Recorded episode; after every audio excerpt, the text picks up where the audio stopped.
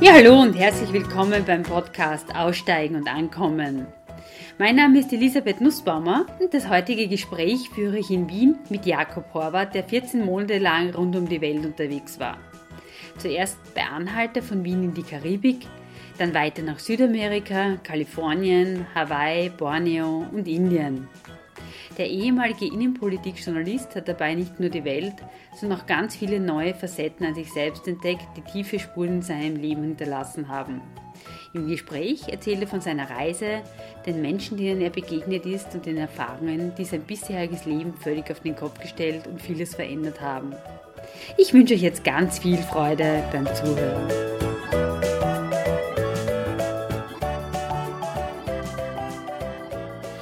Sagen wir vielen Dank für die Einladung da zu dir nach Hause. Schön wieder mal in Wien zu sein. Danke fürs Kommen, für den weiten Weg da im Burgenland in die große Stadt. Ich ja. freue mich, dass du da bist.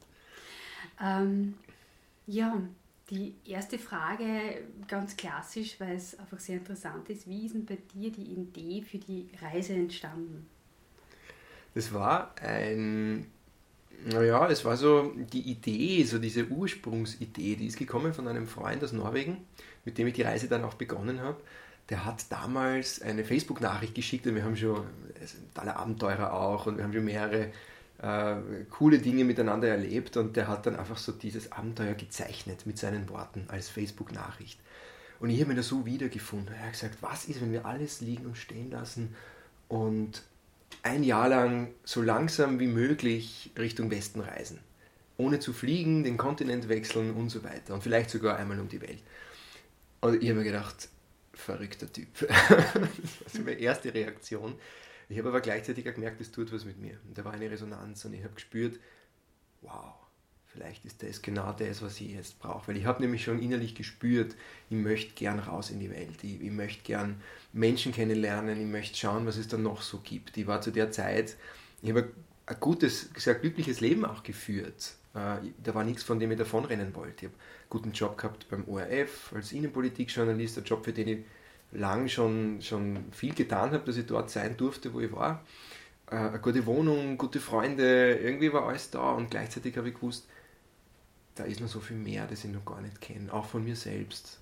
Und das war dann so diese Zeit der Flüchtlingsbewegung im Jahr 2015, als die Idee entstanden ist, wo ich für den ORF-Report äh, ja, einmal pro Woche ein halbes Jahr lang über die Flüchtlingsbewegung, später Flüchtlingskrise im mhm. Wortlaut berichtet habe und die Angst vor Fremden ist immer größer geworden. Und äh, mein Job war es, einmal die Woche darüber zu berichten und möglichst sachlich, möglichst unemotional. Und ich habe zunehmend gespürt, wenn ich zu Hause bleibe und, und ja, die Medien konsumiere, dann muss ich doch glauben, die Welt da draußen ist böse und gefährlich, weil das ist das, was wir in unsere Wohnzimmer bekommen und in die Zeitungen.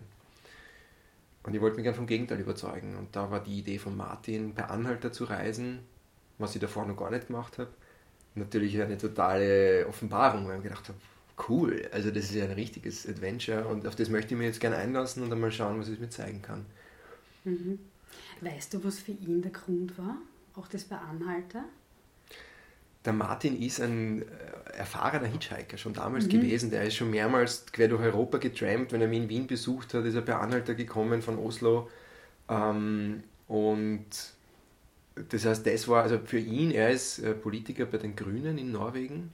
Mhm. Und für ihn ist Klimaschutz, Nachhaltig, also Nachhaltigkeit generell, aber vor allem auch nachhaltiges Reisen, das ist eine totale Leidenschaft für ihn. Mhm. Und für ihn war halt auch so einer der, der Beweggründe, zu zeigen mit diesem Projekt auch, dass man von Wien nach Amerika reisen kann, ohne zu fliegen. Und dass man dabei nur richtig mhm. coole Sachen erleben kann. Ähm, das war so sein Beweggrund und ich habe da natürlich eine totale Resonanz gespürt, weil das auch für mich ein wichtiges Thema war. Ähm, und so sind einfach mehrere, also du merkst, es kommen von mhm. mehreren Seiten Motive und, und Argumente, die dafür gesprochen haben. Ja, und das hat sich halt dann ihm, ich habe dem Martin einmal eine Woche nicht zurückgeschrieben mhm. auf diese Nachricht, weil ich gar nicht gewusst habe, was ich jetzt damit anfangen soll. Ich habe es einmal wirken lassen. Mhm. Und oft ist es ja so, wenn so eine verrückte Idee im Raum steht, dann ist sie nach ein paar Tagen schon wieder so, ja, okay, denkt man immer viel drüber nach. In dem Fall ist sie aber größer geworden und da ist was entstanden, was gewachsen. Das war wie wenn da ein Feuer entfacht worden wäre. Und ich habe dem Martin dann zurückgeschrieben und habe gesagt, du, ich weiß zwar jetzt nicht genau, wie ich das machen soll, Stichwort Job und so weiter. Mhm. Aber ich finde es richtig cool und schauen wir mal, was uns hinführt. Und ja, so ist es dann entstanden und gewachsen. Mhm. und ja, dann ist ihr nach Österreich gekommen und ihr habt euch einen Matzleinsdorfer Platz gestellt, oder? Ja, genau. genau so. ja, ich habe das Bild mittlerweile schon so oft hergezeigt ja. und natürlich selbst gesehen, dieses Foto vom Matzleinsdorfer Platz, wo hinten das Obi-Schild noch ist, mhm. also das irgendwie verrät, man ist irgendwo in der Nähe und ein Kartonschild in der Hand, wo Südamerika draufsteht. Und so ist es losgegangen. Das waren die ersten Momente der Reise, die dann im Endeffekt 402 Tage gedauert hat. War das der Plan, dass es genau 14 Monate dauert? Gar nicht eigentlich. Ähm, das hat sich irgendwie ergeben. Ich bin zu meinem Chef gegangen und habe ihm halt einmal von meiner Idee erzählt. Ich habe gesagt, äh, ja, wir haben natürlich auch viel, viel Sorge um meinen Job und so und wie er jetzt wohl reagiert, wenn ich mit sowas daherkomme. Das war immer da. Ich habe das Gespräch auch hinausgeschoben, zwei Monate und irgendwann habe ich gesagt, ähm, da gibt es was, das würde ich extrem gern machen mhm. und ich hoffe, dass ich deine Unterstützung bekomme. Dann habe ich es ihm erzählt und habe zuerst gesagt, so, naja, so ein Jahr wäre irgendwie cool. Ja, so Größenordnung. Und ich habe mir schon gedacht, na, der wird jetzt sagen, ja, vielleicht ein halbes Jahr, ob das nicht auch geht. Ne? Und dann hat er gesagt, ich bin sogar froh, hat er gesagt, dass du ein mhm. Jahr gehst, weil für ein, ein, halbes Jahr hätte ich keinen Ersatz bekommen und für ein Jahr kann ich eine Karenzvertretung mhm. kriegen. Ähm, ja, und die 14 Monate haben sich dann so ergeben, dass ich dann kurz vor Weihnachten zurückgekommen wäre, nach einem Jahr. Mhm und, oder halt irgendwie vier Wochen vorher. Und die Sendung, für die ich gearbeitet habe, beim Report haben wir halt immer Weihnachtspause gehabt, drei Wochen. Mhm. Das heißt, ich wäre zurückkommen, wäre zwei Wochen da gewesen und hätte wieder drei Wochen Urlaub gehabt. Mhm. Und so haben wir dann gesagt, ja, dann geht auch gleich 14 Monate und kommt zurück im neuen Jahr ja. 2018. Wie hast du, ähm, hast du ein Budget für die Reise ähm, zurechtgelegt? Wie hast du es geplant, angelegt? Ähm, ich habe, also es war uns beiden bewusst, Martin und mir, dass wir so wenig Geld wie möglich ausgeben wollen, wobei das möglich jetzt natürlich ein dehnbarer Begriff mhm. ist. Äh, wir haben gesagt 1000 Euro pro Monat äh, als Budget ist so der Richtwert. Das wäre cool, wenn sich das ausgeht und auf das arbeiten wir mal hin. Ähm, nicht wirklich wissend, ob sie das ausgeht oder nicht, weil ich ja sowas vorher noch nicht gemacht habe. Ähm, geplant in dem Sinn haben wir eigentlich nichts es gab wirklich nur dieses Ziel, von Wien nach Amerika per Anhalter zu reisen. Mhm. Amerika ist ja jetzt auch eher größer, also das kann die Karibik sein, das kann Brasilien sein, je nachdem, wohin man ein Boot findet. Wir haben mhm. ja nicht einmal gewusst, wie das mit dieser Bootsuche eigentlich funktioniert. Ähm, bin dann auf eine Seglermesse gefahren nach Tulln und habe dort halt versucht, Menschen zu finden, die den Atlantik schon mal überquert haben. Habe gefragt, ja, wie ist das, für welcher Zeit kann man das gut machen, worauf muss man aufpassen und so weiter und so fort. Habe da mal Infos geholt. Und ja, so war das dann eigentlich geplant. Ansonsten haben wir nicht viel. Ich habe keinen einzigen Reiseführer gelesen. Mhm. Ähm, was ich gemacht habe, war, ich habe im Vorfeld der Reise viele Leute irgendwie bei mir zu Besuch gehabt. Mhm. Zuerst über, viele über Couchsurfing, dann einige Freunde auch. Also irgendwie, man, man, spürt dann, es zieht einen schon so raus in die Welt und die Welt kommt dann irgendwie auch so ein bisschen zu mhm. Besuch. Und ja. Wie war dieser erste Schritt? Also ich muss sagen, ich stelle mir es ehrlich gesagt am schlimmsten vor, in Wien zu stehen und auf eine Mitfahrgelegenheit zu warten. Wenn man dann einmal so ein bisschen weg ist von Wien, so weg vom Vertrauten, denke ich mal, dann ist es leichter, also ist es in meiner Vorstellung ist es leichter, weil da kennt mich keiner mehr in Wien. Ja. Ich meine, da sieht mich vielleicht wer, was ja. denken Sie die, solche Sachen, wie war das für die? Ja, genauso. Ja. Genau so und alles andere wäre geschwindelt. Also da war natürlich ganz viel. Erstens einmal so Angst vor dem Unbekannten. Was auf was lasse ich mir da jetzt eigentlich ein? Ich bin noch nie wirklich irgendwo hingetrampt. Ich habe auch vom Segeln keine Ahnung gehabt. Und dann willst du von Wien nach Amerika trampen und stehst am Matzleinsdorfer Platz im Regen am 5. November 2016. Mhm. 10. November 2016, mhm. Entschuldigung. Und ja, die Leute fahren vorbei, manche lachen, manche hupen. Einer ist vorbeigekommen und hat auf die Schulter geklopft und gesagt, ich wünsche euch viel Glück. Mhm. Ähm, ich glaube, ernst genommen hat uns niemand dort. Und ich habe uns teilweise, also ich habe das ja selber auch nicht wirklich ernst nehmen können. Wir haben gesagt, ja, ich lasse mich jetzt da einfach mal drauf ein. Schauen wir mal, was passiert. Mm, wir haben dann das Schild Südamerika irgendwann einmal ausgetauscht gegen Graz. Weil wir irgendwie gemerkt haben, die Leute nehmen uns einfach nicht ernst. Mhm. Ähm, äh, war natürlich trotzdem nett, ein netter Gag. Aber ich, ich habe mir schon oft die Frage gestellt, was halten die Leute da, da von mir? Was mhm. denken die anderen? Halten die mich für verrückt? Oder? Und ich habe mir ja selber auch irgendwie mir immer die Frage gestellt, was machst du denn da eigentlich? Warum nimmst du nicht ein Flugzeug und machst das leicht? Und also diese Fragen sind vor allem dann in den ersten Tagen der Reise, wo man schon immer wieder mal mehrere Stunden an Kreisverkehren verbracht haben und es einfach schwierig war, äh, Mitfahrgelegenheiten zu kriegen. Auch die Momente hat es gegeben. Habe ich mir oft die Frage gestellt, was um Himmels Willen machst du denn da mhm. eigentlich? Und dann wirst du belohnt mit, mit, unglaublichen, mit unglaublichen Erfahrungen, die da das Leben einfach so schenkt, die aus dem Moment heraus entstehen, die du weder planen kannst, noch kannst damit rechnen. Also du stehst vier Stunden an einem Kreisverkehr und, und eben genau in einem solchen erschöpften Zustand möchtest du am liebsten zusammenpacken und heimfahren. Und dann bleibt einer stehen und grinst dich an aus seinem Auto, wie wenn du der beste Freund wärst und sagt, sagt ich nehme nehm euch mit 350 äh, Kilometer weit bis zu, das war die Grenze dann von, von Frankreich zu Spanien schon, und ist dann noch eine Dreiviertelstunde Umweg gefahren, damit er uns seiner Familie vorstellen kann und uns zum Abendessen einlädt. Mhm. Ähm, und, und, ähnliches mehr, der Menschen, die uns überhaupt ja Übernachtungsmöglichkeiten angeboten haben, mit dem habe ich gar nicht gerechnet, mit so viel Offenheit und so viel Freundlichkeit. Und das sind halt die Dinge, die, die passieren dann halt dann nur, wenn du dich mhm. auf sowas einlässt. Dann. Ähm, ich habe gehört in einem Vortrag von dir, ich glaube, ihr habt es nur achtmal, oder du hast nur achtmal in einem hotelähnlichen ähm, Gebäude übernachtet. Ja. Wo hast du sonst geschlafen? Oder ihr beide am Anfang? ich habe äh, am, am, Schluss meines Buches habe ich das einmal zusammengefasst in einem kurzen Absatz. Da steht ganz genau aufgelistet, wie viele Nächte ich wo verbracht habe, mhm. weil ich es ja selber wissen wollte. Bin die ganze Reise rückwärts nochmal durchgegangen und habe mir dann das, die Statistik aufgeschrieben. Und ich bin draufgekommen, dass ich zum Beispiel genauso viele Nächte in einem besetzten Haus, in einem Squad in mhm. Las Palmas verbracht habe wie in Hotels. Mhm. Nämlich acht Nächte. Okay. Ähm, ich habe ansonsten viele Couches gesurft. Muss man sich das nicht immer im Vorfeld organisieren? Ganz unterschiedlich. Ich habe dann eigentlich zu, mit zunehmendem Reiseverlauf das immer weniger gemacht, weil sich das immer öfter von selbst ergeben hat. Mhm. Also in, in Südamerika, dann war ja fünf Monate, da habe ich großteils in Hostels übernachtet. Dort ist es ja. auch sehr günstig, in Hostels zu übernachten. In den USA, also in Kalifornien und in Hawaii, da ist es sehr teuer. Da zahlst du 50 Euro für ein Bett im Schlafsaal. Also da mhm. wird sich das nie ausgehen mit den 1000 Euro. Und ich habe in zweieinhalb Monaten USA nur für eine einzige Nacht bezahlt. Mhm. Das war in LA in einem Hostel. Und ansonsten habe ich bei Freunden übernachtet, die ich schon vorher kannte oder solche, die ich während der Reise kennengelernt habe. Da hat sich vieles entwickelt. Ähm, wenn ich mal in, in längere Zeit in einem Hostel war auf Hawaii äh, für eine Woche, habe ich dort gearbeitet. Mhm. Also so Worktrade mhm. wegen Kost und Logis. Ähm, und ich habe ein Zelt mitgehabt. Mhm. Ich habe viel auch im Zelt übernachtet.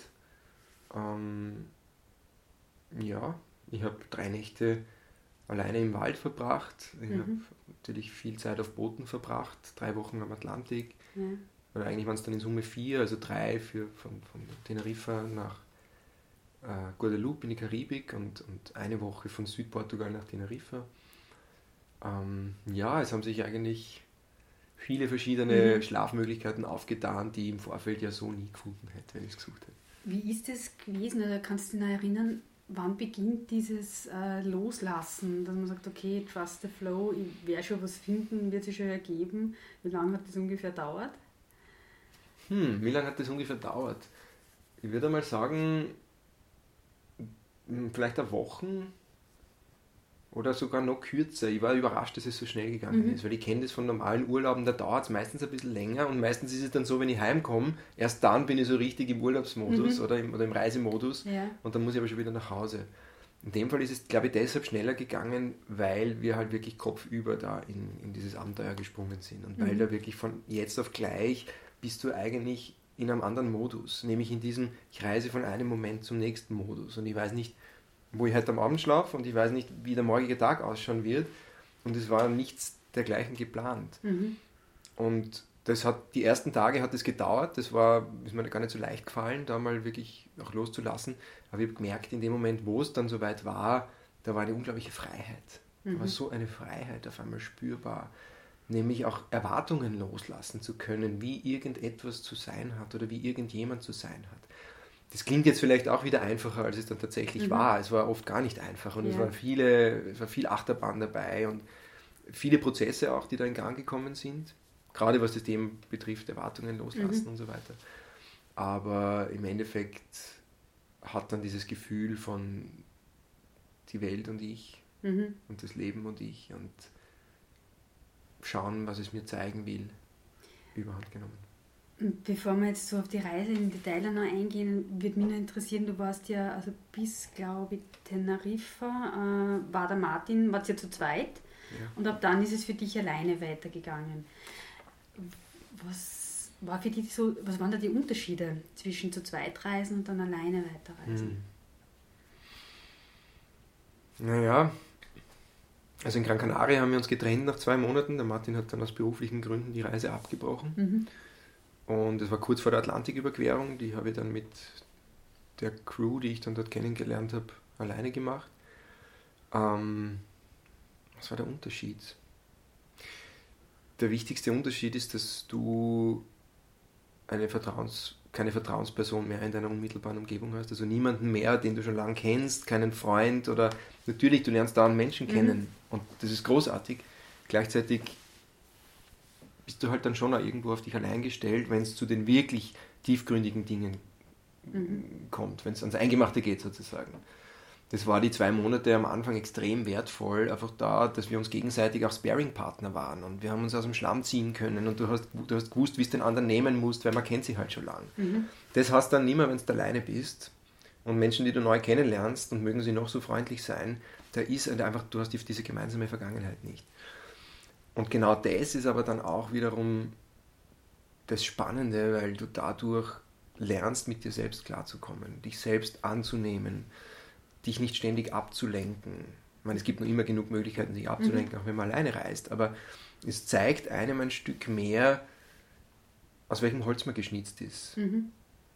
Man kann sich ausprobieren an der Welt weil zum Beispiel jetzt keiner da ist, der einen so gut kennt, dass er, dass er dich sofort fragt, ja, was ist eigentlich mit dir los, ja. wenn du dich auf einmal ganz anders verhältst als so. Und so kann man schauen, ob man vielleicht neue Verhaltensweisen gerne mal probieren mag mhm. oder mal schauen möchte, sich in einem neuen Umfeld ausprobiert. Das gelingt, wenn man alleine reist, viel, viel leichter. Mhm. Und diese Unabhängigkeit, diese Freiheit, die du einfach, wonach mir ist, lass mich treiben, das ist natürlich auch sehr, sehr wertvoll. Mhm. Also war es jetzt für die ähm, nicht erschreckend, plötzlich dann auf dich alleine unter Anführungszeichen gestellt zu sein? Ich habe damit gerechnet. Also es war so, dass da, das hat sich abgezeichnet. Mhm. Das war jetzt nicht von jetzt auf gleich. Der Martin hat dann relativ rasch entschieden, dass es nach Hause geht. Aber es war klar, dass wir nicht das ganze Jahr gemeinsam mhm. unterwegs sein werden, sondern dass das vielleicht die ersten Wochen, vielleicht okay. sogar Monate geht, aber dann. Mhm. Und damit habe ich mich darauf auch davor schon einstellen können. Ähm, erschreckend war es nicht. Ja. Dann kommen wir mal zum, zum großen Meer. großen. ich glaube, äh, also so, weil ich das gelesen habe bei, bei der Recherche, das, äh, war das der erste große, die, die größte Herausforderung, da mal aufs Meer zu gehen und den ersten Teil des Atlantiks zu überqueren. Erzähl mal davon. Den ersten Teil von Südportugal nach Teneriffa mhm. jetzt. Mhm. Ähm, hm. Wir haben einen, auf Facebook haben mhm. wir einen äh, norwegischen Kapitän gefunden, der mit einem selbstgebauten Aluminiumboot ähm, um die Welt segelt. Mhm. Der zufällig noch genau zwei Plätze frei hatte und gerade in Portimao im Süden von Portugal liegt mit seinem Boot und wir sind dorthin und haben den getroffen und er hat gesagt, ja, er wird uns mitnehmen auf die Kanaren. Ungefähr acht Tage wird es dauern, in drei Tagen geht's los. So, und so waren wir auf unserem ersten Boot, ohne wirklich zu wissen, worauf wir uns da einlassen, ehrlicherweise. Ich habe das auch sehr unterschätzt. Mhm. Man gedacht, ja, so ein paar Tage am Atlantik, eh entlang der Küste quasi. Du bist ja entlang der marokkanischen Küste, vielleicht mhm. 250 Kilometer weg, natürlich trotzdem viel zu weit. Als, ja. Trotzdem war das in meinem Kopf so, ja, das kann das schon sein, das habe ich natürlich gründlich unterschätzt. Ich war dann am ersten Morgen, bin ich seekrank geworden, also es hat nicht lang gedauert und war dann die darauffolgenden vier Tage völlig out of order. Und wollte die Reise auch abbrechen. Also ich war so, das war ein, ein Gefühl von einer solchen Hoffnungslosigkeit, dass ich in der vierten Woche meiner über einjährigen Weltreise gesagt habe, wenn ich wieder festen Boden unter mhm. den Füßen habe, fliege ich nach Hause. Es war kurz vor Weihnachten, ich gesagt, ich will eigentlich nur mehr haben. Ganz sicher nicht mag ich über den Atlantik segeln noch. Das ist eigentlich dann am dritten Tag oder so war klar, das werde ich nicht machen. Mhm. Und am vierten Tag ist dann was Spannendes passiert. Es hat sich der Körper dann an die Wellenbewegungen gewöhnt. Es ist dann eine neue Kraft auch zurückgekommen. Aber ich habe gemerkt, dass mein Energielevel auf einmal viel höher war als vorher. Mhm. Und da war eine ganz neue Qualität von Selbstbewusstsein, die erst dadurch entstanden ist, dass ich jetzt da durchgetaucht habe. Zwangsläufig, ich habe ja nicht umdrehen können, das ist ja nicht gegangen. Und ich habe dann eine, eine solche Energie gespürt in mir. Ich habe Nachtwache gehabt an Deck, über mir ein unglaublich klarer Sternenhimmel und alle fünf Minuten habe ich mein Handy aus der Tasche genommen, um, um Notizen aufzuschreiben. Mhm. Um Ideen aufzuschreiben, die mir da auf, aus, aus dem Scheinbaren nirgendwo dahergekommen sind. Und ich bin dann sehr, sehr neugierig geworden, was da noch so möglich ist, wenn man sich darauf einlässt und mhm. wenn man bereit ist, das Unangenehme auszuhalten. Und dann habe ich entschieden, jetzt erst recht möchte ich über den Atlantik segeln. Ich möchte wissen, was ist auf der anderen Seite. Und jetzt nicht nur geografisch, sondern mhm. mental, emotional und ja, das war die erste Überfahrt. Mhm. Nach acht Tagen waren wir in Teneriffa. Mhm. Ja, ich war heilfroh, wieder am Land zu sein. Ja. Mhm. Wie habt ihr dann die nächste äh, Weiterfahrtgelegenheit gefunden? Wie, wie, macht man das? Musst du in Teneriffa und sagt, ja. hallo, er nimmt mich mit so. Ja, wir waren zuerst in Teneriffa, es hat dann eine Zeit gedauert, wir waren zwei Wochen auf Teneriffa, wir haben dann dort eine Vision Quest gemacht, alleine im Wald, also jeder für sich.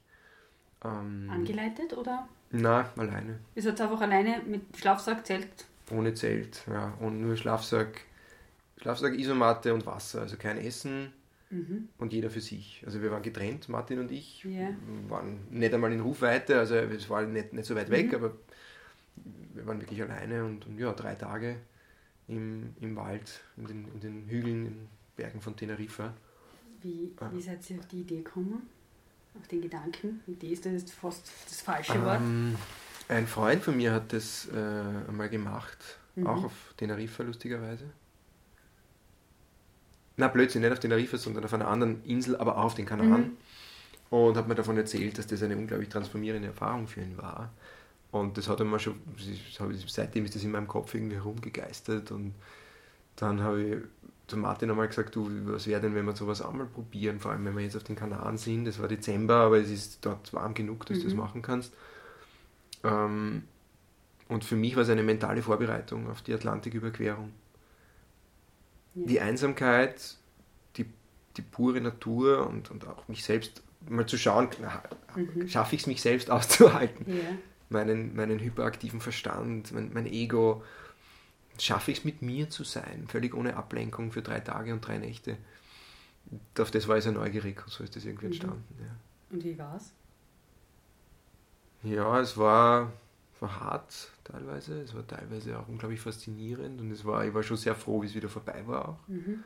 Weil es natürlich anstrengend ist und ich habe nicht viel geschlafen, weil auf einer Isomatten am, am harten Waldboden ohne Zelt, es hat geregnet mehrmals am Tag. Mhm. Ich habe mir dann so einen Unterschlupf gebaut aus so aufgeschlichteten Holzstecken und mhm. die Regenjacken irgendwie drüber gespannt. Ständig sind irgendwelche Viecher in den Schlafsack rein. das weiß ich nicht ganz romantisch. Aber ja, es war irgendwie gleichzeitig die Träume, die ich gehabt habe in dieser Zeit, die waren un unglaublich. Das waren mhm. unglaubliche Visionen, die sich da über das Unterbewusstsein irgendwie in, über die Träume ins Wachbewusstsein geschlichen haben. Und da sind teilweise Kindheitserfahrungen hochgekommen. Also das war schon eine, so eine unglaubliche Power, das zu machen. Mhm. Und die, das stammt ja auch von den alten, also von indigene Völker auf der ganzen Welt machen das. Es ist eigentlich ein Ritual, mit jungen Menschen erwachsen werden, so im Übergang. Mhm.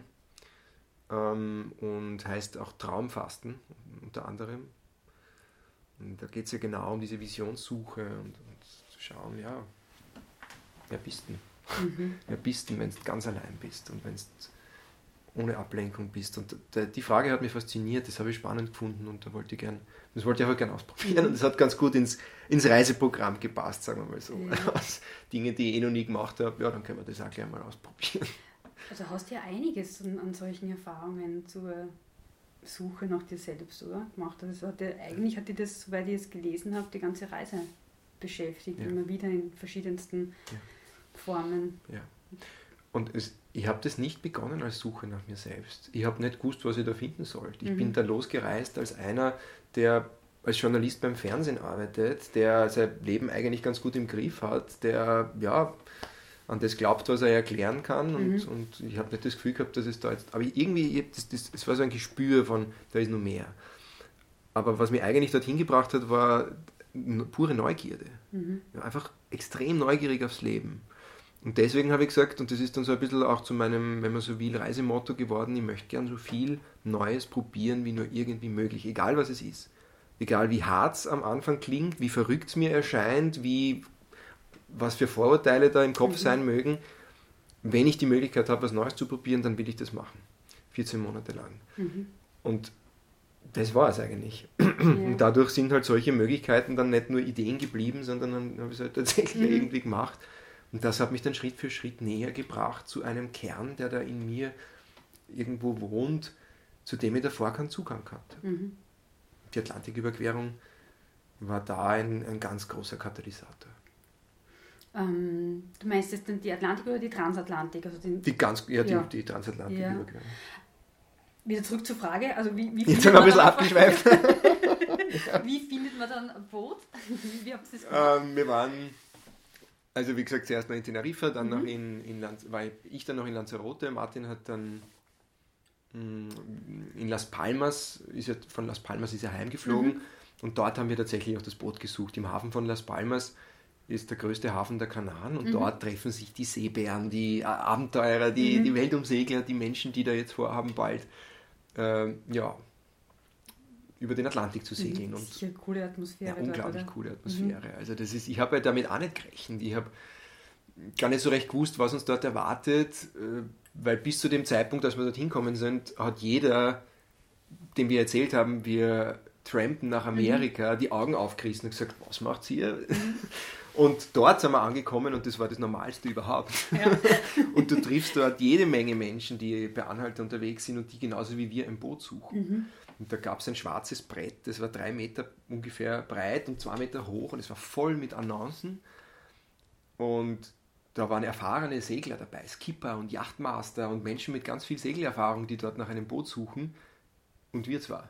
Wie die überhaupt keine Ahnung haben. Wo du das Brett siehst, die ganzen Kapazunder und du? Nein, wir haben, ja, wir haben gewusst, das wird in Arbeit ausarten. Also wenn wir das jetzt wollen, müssen wir was tun dafür. Das wird ja. uns nicht einfach so zufließen. Weil ähm, da hast du gesehen, diese Abrisszettel, gell, die du mhm. reißen kannst, wo die Handynummern draufstehen, ja. die waren überall alle noch drauf. Mhm. Also du hast einfach gemerkt, die Nachfrage nach Booten ist sehr viel größer als das Angebot vor allem nach Menschen, die, die, die, bereit sind, fremde Menschen drei Wochen über den Atlantik mitzunehmen. Mhm. Das, die musst du auch mal finden. Das machen ja viele nicht. Ja. Und wir haben dann Lebensläufe geschrieben. Martin einen, ich einen, jeweils eine Seite, wo halt grob steht, wer sind wir, wo kommen wir her, was machen wir beruflich. Also mhm. das, wir haben irgendwie das Gefühl gehabt, das könnte helfen, wenn ein Grünpolitiker und ein ORF-Journalist das bekannt geben. Der Schuss kann natürlich bei unseren Jobs ja. nach hinten losgehen. Aber das war so unsere Strategie. Und dann haben wir ein, äh, so, ein, so ein Mission Statement geschrieben, so eine Projektbeschreibung, mhm. so eine Annonce im Endeffekt. Wir haben dann dort ans schwarze Brett gehangen. Wir haben uns überlegt, wie stechen wir da jetzt heraus. Irgendwie müssen wir Aufmerksamkeit erregen, weil sonst schafft man das in der Zeit nicht, die mhm. wir uns vorgenommen haben. Haben uns dann entschieden für die Überschrift Sex. It's not what this is about, mhm. but it grabbed your attention. funktioniert. Es hat funktioniert. Man hat uns gekannt im Hafen nach wenigen Tagen.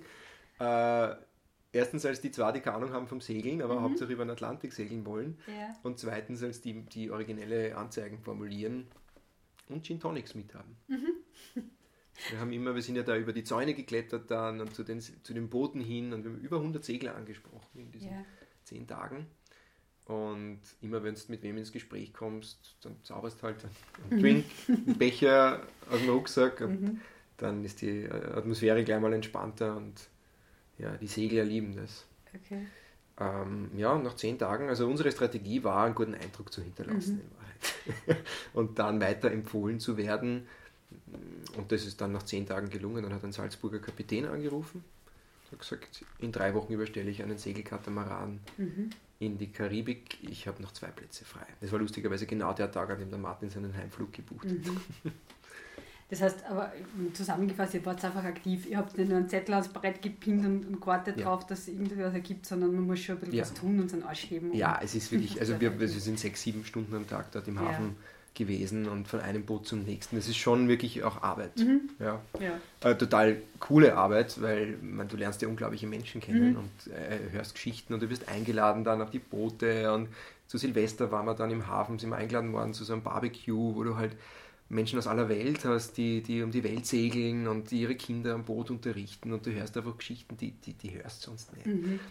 Aber es ist Arbeit, es ist ja. jetzt nicht so was. Wir haben zwei Brüder aus Spanien kennengelernt, die waren schon zwei Monate auf der Suche, mhm. so wie wir, und haben noch immer kaputt gehabt. Okay. wie viele Leute wart ihr dann äh, auf dem Boot? Zu sechs waren wir. Okay. Was hat äh, der, der Bootsführer, der Skipper, glaube ich heißt es, davon, wenn er Leute mitnimmt? Mm, also zum einen werden die Kosten geteilt. Mhm. Das, was man so an, an Lebensmitteln und so Sachen Ja, braucht. die Bordkasse, die Lebensmittel, Spritkosten, mhm. alles, was halt so anfällt. Gleichzeitig war in diesem konkreten Fall war es so, dass der Kapitän hat ein Boot überstellt für einen deutschen Rentner, der in der Karibik gern seine Pension verbracht hätte. Mhm. Und aber nicht segeln hat können. der hat sich irgendwie dieses Boot gekauft. Mhm äh, alles verkauft, was er besessen hat. Nur seine Frau hat er noch, noch gehabt, die im Ruhrpott auf ihn gewartet hat, dass er wieder zur Vernunft kommt. Das war eine total schräge Geschichte eigentlich. Und der, der Skipper hat ihm das Boot in die Karibik überstellt und yeah. hat dazu halt Crew gesucht. Mhm. Erstens, um sein Honorar auch teilen zu können, das yeah. der, der Kapitän für die Überstellung nimmt. Zweitens, um die Bordkasse zu teilen. Drittens, weil je mehr Leute du am Boot bist, desto einfacher ist es für den Einzelnen. Es mhm. muss ja das Steuer muss 24 Stunden besetzt sein am Tag na, drei Wochen lang mhm. muss immer irgendwer am Steuer sein und je mehr Leute sich diese Schichten aufteilen, desto einfacher und, und entspannter ist es für mhm. die anderen. Wie war es für die, äh, drei Wochen lang mit sechs Menschen auf doch sehr engen Raum äh, zu sein? Gewöhnungsbedürftig, aber es hat erstaunlich gut funktioniert. Ja, mhm. ja es war. Ähm, also da hat jeder bringt so seine Eigenheiten mit und die kommen natürlich schneller mal ans Tageslicht. Mhm. Der Schiffseigner hat eine, eine unglaubliche Leidenschaft gehabt für deutschen Schlager. genau. Ähm, und ansonsten war es einfach ein ständiges, ja, sich, sich neu äh, auf die Menschen einzulassen, auch auf die Natur einzulassen, auf, dieses, auf diese Einsamkeit da draußen. Mm, wir waren ein super Team, es hat super funktioniert. Mm, wir haben die, die, die Schichten immer in Zweierteams gehabt. Und ich war da mit einem 70-jährigen Deutschen im Team, mhm. der so, so eine unglaublich inspirierende Persönlichkeit war. Ein richtiger Abenteurer, der ja, wir haben einfach nächtelang haben wir uns unterhalten. Man, das sind immer, immer beide wach, die ganze mhm. Nacht irgendwie. Hast du vier Stunden Schicht, schaust in die Sterne und redest übers Leben. Und wo hast du Zeit, mhm. um sowas zu tun? Wo bist du so disconnected? Du hast natürlich, das Handy liegt einfach, mhm. das schaust du ja gar nicht an, weil du hast ja sowieso keinen Empfang. Und du bist einfach ganz alleine da draußen. Wir haben zehn Tage lang haben wir kein anderes Schiff, kein Flugzeug gesehen. Äh, und ja, manchmal ist es so, die Natur zeichnet da Kunstwerke in den Himmel. Das ist unglaublich gewesen in der Früh Sonnenaufgang, Sonnenuntergang, den Nachthimmel und du fragst dich dann irgendwann einmal, kommen dann so witzige Gedanken, wo du dir die Frage stellst, wenn nie auch nur ein einziger Mensch auf dieser Welt gelebt hätte, würde da draußen alles genau gleich aussehen. Und es hat mir irgendwie ein ganz neues Verständnis auch gegeben, also von, von mir selbst und von uns Menschen und unserem Platz auf der Welt und mich sehr, sehr, sehr demütig gemacht. Und in diesen diese Erfahrungen, da haben alle irgendwie, diese Erfahrungen haben alle gemacht. Und es war außer dem Kapitän, war es für alle das erste Mal, mhm. dass sie über den Atlantik segelt sind. Und das war für, für die gesamte Crew unglaublich faszinierend. Und das mit Menschen zu teilen, das, das ist natürlich sehr, sehr schön. Ja. ja. Und wie war die, das Ankommen dann auf der anderen Seite? ja, das, ja, das war unglaublich. Das war unglaublich. Hm. Nach drei Wochen siehst du kein Land, siehst du nichts außer Wasser und alles bewegt sich und dann gehst du dort in der Karibik im Hafen von Guadeloupe an Land und alles bewegt sich. Alles wackelt immer noch, mhm. obwohl du eigentlich am Boden stehst. Und das hat dann ein paar Tage gedauert, also so eine Landkrankheit, wobei Krankheit übertrieben mhm. ist, war mir nicht schlecht oder so, aber du merkst einfach, es dreht sich ständig alles, muss ja. immer austarieren. Mhm. ähm, und gleichzeitig war es ein unglaubliches Gefühl von, von Lebendigkeit. Ich habe mich noch nie so lebendig gefühlt wie äh, in diesen Tagen, weil ich einfach auf einmal gespürt habe, da ist jetzt etwas Wirklichkeit geworden, das für mich noch wenige Wochen zuvor völlig verrückt, völlig ja, fast unmöglich eigentlich erschienen ist, für meinen Verstand zumindest. Das war mhm. so weit außerhalb von dem, was ich gekannt habe, dass es mich unglaublich glücklich gemacht hat, zu spüren mit dem ganzen Körper, dass das Wirklichkeit geworden ist jetzt. Und ich habe mich dann auch gefragt, so, was ist denn noch alles möglich, von dem ich mir sozusagen immer nur sage, dass es nicht geht, mhm. so meine Grenzen im Verstand, die mir da zurückhalten und mich klein halten, was ist denn noch alles möglich, wenn auch solche Dinge möglich sind. Und deshalb mir dann, diese Frage hat mich begonnen sehr zu faszinieren. Mhm. Die habe ich dann eigentlich mitgenommen auf die weitere Reise. Ja, wie hast du die weitere Reise dann geplant? Hm, ich habe gar nicht viel geplant. Ich war, nächstes habe ich einen Flug gebucht. Ich bin dann zum ersten Mal in ein Flugzeug gestiegen, mhm. weil ich nach Kolumbien wollte. Kolumbien war eines der Länder oder eigentlich das einzige Land, wo ich gesagt habe, da möchte ich unbedingt hin. Also das war schon im Vorfeld, dass du gesagt hast, das, das willst du sehen. Da möchte ich mhm. hin, genau. Also ich ja. habe nicht gewusst, ob wir in Brasilien anlanden oder in der Karibik, mhm. aber ich habe gewusst, irgendwann auf dieser Reise möchte ich nach Kolumbien. Ja. Und die Idee war auch vielleicht bei Anhalter weiter durch die Karibik, nur das hätte einfach ewig gedauert, weil natürlich kein Boot von Ost nach West mhm. durchfährt, sondern die Leute, die dort segeln, die bleiben halt immer wieder mal ja. auf den Inseln stehen und dann muss da jedes Mal ein neues Boot suchen. Ich dachte, na, jetzt habe ich einem, auch eher genug vom Segeln mhm. im Moment und bin dann nach Kolumbien geflogen. Wollte eigentlich nur einen Monat bleiben und das hat mir dann so gefallen dort, dass ich drei Monate geblieben bin. In der Spanischschule mhm. gegangen und habe mich dann einfach treiben lassen. Also ich habe wirklich nicht viel geplant. Ich habe eigentlich immer in dem einen Land, wo ich war, dann mir überlegt, wo es als mhm. nächstes hingeht. Erzähl von Kolumbien. Von Kolumbien. Ja, da kann ich jetzt viel erzählen. Ähm, Kolumbien war für mich das erste Land, wo ich begonnen habe, nach Menschen zu suchen, das war so mein Reiseprojekt, das ich auch mitgenommen habe. Äh, 1000 First Steps habe ich es genannt. Ich wollte herausfinden, was Menschen anders machen, die große Visionen verwirklichen. Und zwar Visionen, die in irgendeiner Art und Weise im Zusammenhang stehen mit einem Beitrag, den sie leisten am größeren Ganzen. Die, die Welt besser zu machen, Beitrag zur Umwelt, anderen Menschen helfen. Erste Schritte. Was sind erste Schritte, die diese Menschen gehen und was können wir von ihnen lernen? Und in Kolumbien habe ich zum ersten Mal mich auf die Suche gemacht, weil ich da dann die Zeit gehabt habe, diese Menschen zu suchen und auch zu finden. Und da habe ich unglaubliche Begegnungen äh, erfahren dürfen.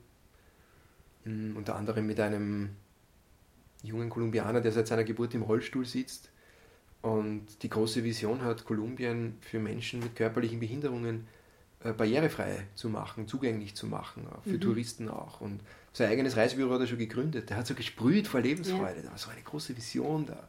Wie hast du den gefunden? über Couchsurfing. Mhm. Ja, ich war in Medellin und habe dort einen Public Trip erstellt, da kannst du einschreiben, äh, bin jetzt in Medellin, mhm. äh, wer hat Lust, was trinken zu gehen oder ich bin daran interessiert, Einheimische kennenzulernen, das habe ich gemacht. Und der hat sich dann gemeldet und hat mich eingeladen zu sich und wir haben dann einen ganzen Abend, eine ganze Nacht miteinander verbracht. Er hat mir sein Viertel gezeigt, das war mein Geburtstag. Mhm. Wir haben meinen Geburtstag miteinander dann gefeiert, haben eine Flasche rumgekauft und haben uns dort an den Straßenrand gesetzt und er hat mir einfach unglaublich viel erzählt von sich und vom, vom Leben in Kolumbien und es war sehr beglückend. Es war eine unglaublich bereichernde mhm. Erfahrung. Ich habe dann auch bei ihm übernachten dürfen, habe einem, der im Rollstuhl sitzt, dann ins Bett geholfen, mhm. weil er selber nicht kann und habe mir dann einfach wie ganz selbstverständlich hingelegt und bin dann auf einmal war so unglaublich dankbar für dass ich das alles selber machen kann und da jetzt neben einem liegen darf, der mir zu meinem Geburtstag so ein wertvolles Geschenk gemacht hat. Ähm, nämlich eine ganz neue Perspektive mhm. auch aufs Leben. Und ja, ich habe dann mehr Zeit und mehr Energie gewidmet eben solchen Bekanntschaften und Begegnungen und halt wirklich aktiv gesucht, auch über Worktrade, also so workaway.info mhm. ist da eine sehr bekannte und beliebte Plattform, funktioniert super, wo man sich für Sozialprojekte, Umweltprojekte oder irgendwelche Hostels, Eco-Lodges, was auch immer es ist, ja. auf der ganzen Welt, kannst du dort hinschreiben und kannst dann für Kost und Logis dort eine Zeit verbringen und mithelfen. Da lernt man natürlich auch sehr, sehr spannende Leute kennen. Äh, und teilweise war es ja Begegnungen in Hostels auf der Straße.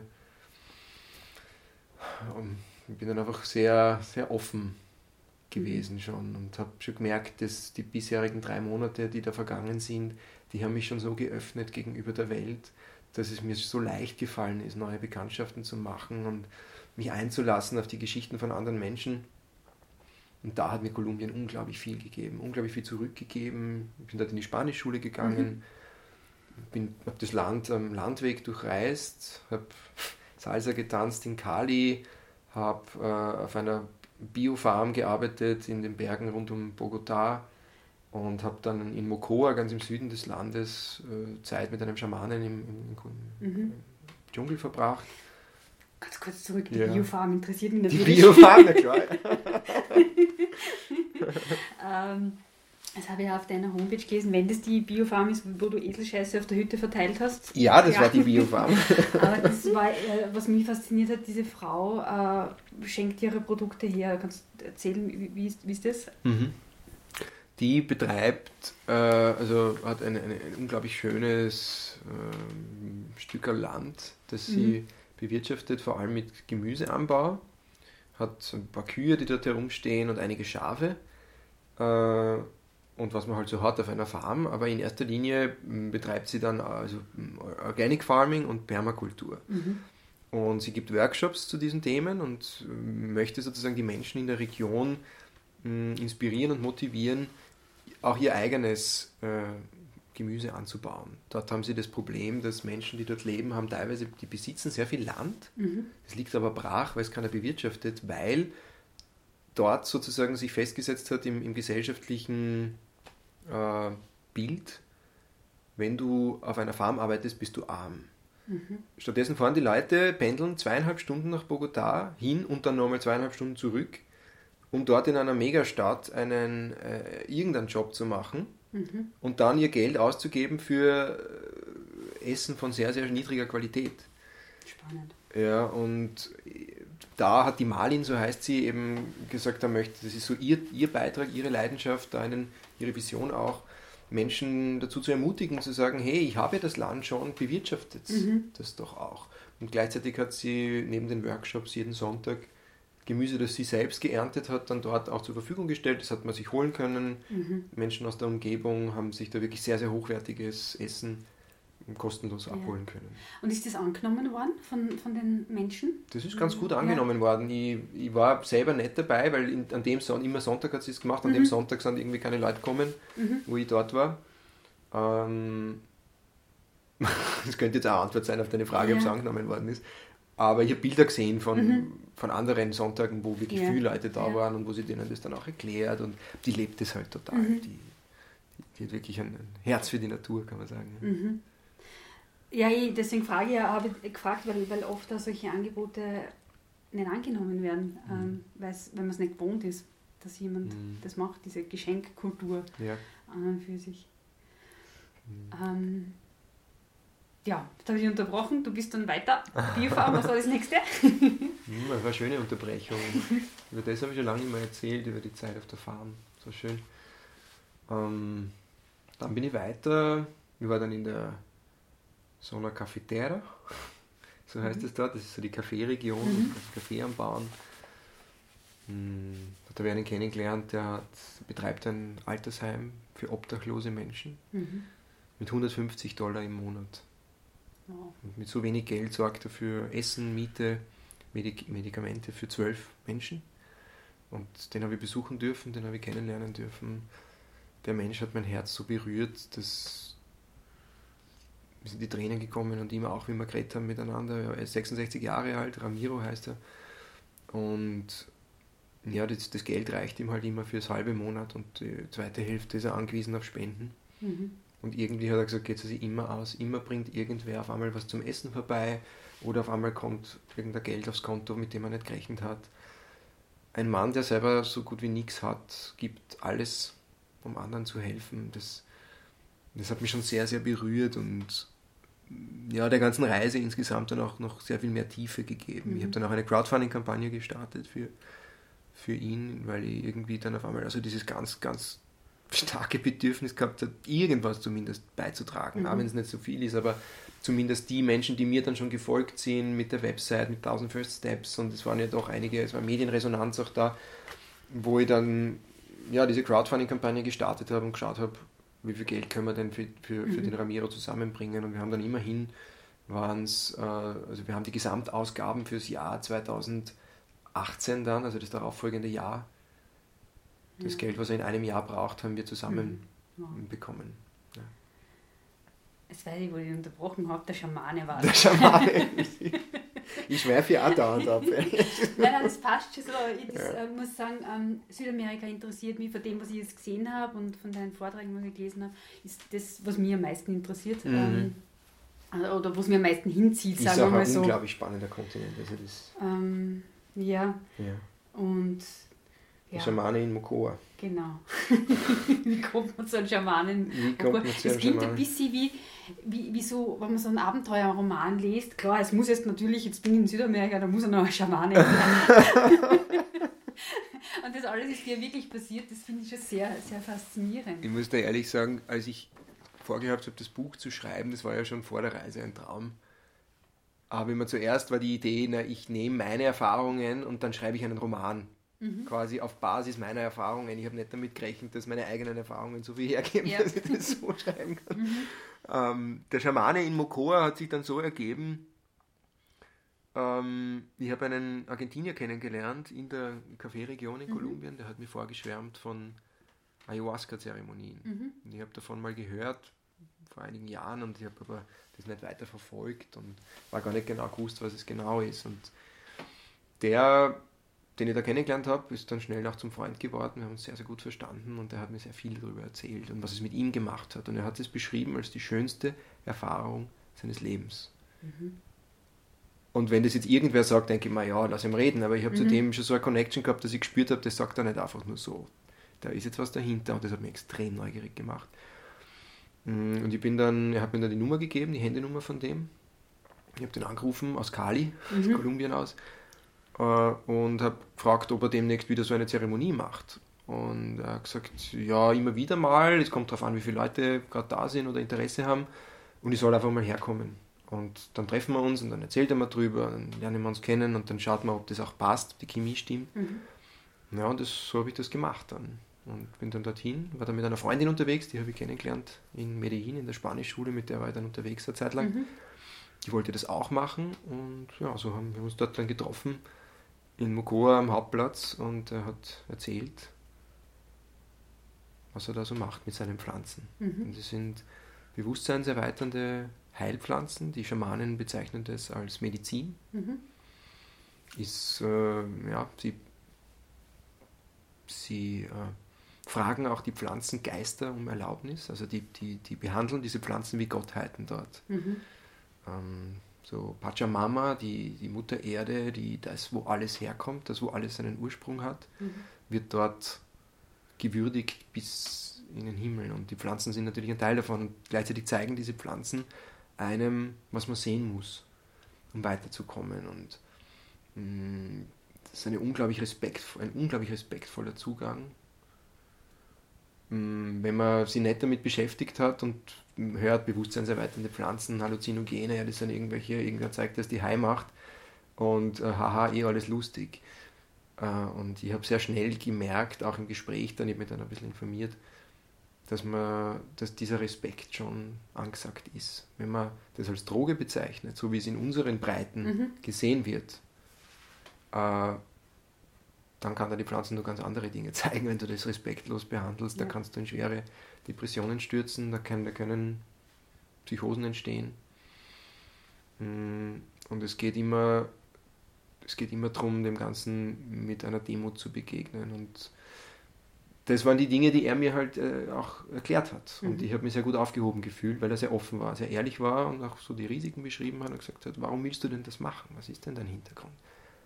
Weil wenn du nur high werden willst, machst du was anderes. Mhm. Dann gibt es ganz andere Dinge. Mm, und ich habe das Gefühl gehabt, das ist jetzt der richtige Zeitpunkt, ja, um mir zeigen zu lassen, die tieferen Schichten meine, meiner Persönlichkeit, meiner Psyche vorzudringen ins Unterbewusstsein und mir zeigen zu lassen, was denn da an dunklen Flecken in mir schlummert, die mir gar nicht bewusst sind. Und diese Pflanzen haben die Fähigkeit, genau das an die Oberfläche zu holen, damit du hinschaust, damit du auch riechst, wenn es übel riecht, mhm. damit du checkst, was dich ausmacht auch als Mensch und woran du arbeiten kannst. Und es öffnet Türen, es öffnet unglaubliche Türen. Es hat mir die Türe zur Spiritualität geöffnet, nämlich nicht im, in irgendeinem esoterischen Sinne, dass das da draußen irgendwo an was man glaubt, sondern es ist etwas, das ich tief in mir, in der Tiefe meines Wesens erfahren kann. Und das war mir bis zu diesem Zeitpunkt überhaupt kein Begriff. Das, war, das, das habe ich nicht, nicht verstanden, warum mhm. es da gehen sollte. Dafür war ich auch nicht offen, muss ich sagen. Ich war immer noch Innenpolitik-Journalist. Ja. Ich war einer, der sich orientiert hat an, an Fakten und an wissenschaftlichen Erklärungen. Mhm. Und plötzlich ist da für mich eine ganz neue Welt aufgegangen, die ich unheimlich faszinierend gefunden habe. Wo ich in Kontakt gekommen bin mit, mit einem. Es klingt, klingt sehr abgedroschen, wenn man das sagt, aber es so dieses wahre Selbst, so dieser Kern. Mhm. Wenn alles andere abfällt, alle Selbstzweifel, alle negativen Gedanken, über sich selbst, alle limitierenden Glaubenssysteme, alles, was an Ego entstanden ist im Laufe des Lebens, wenn alles das abfällt, was bleibt über? Den, diese Version von mir habe ich kennenlernen dürfen und mhm. in, in diesen Zeremonien.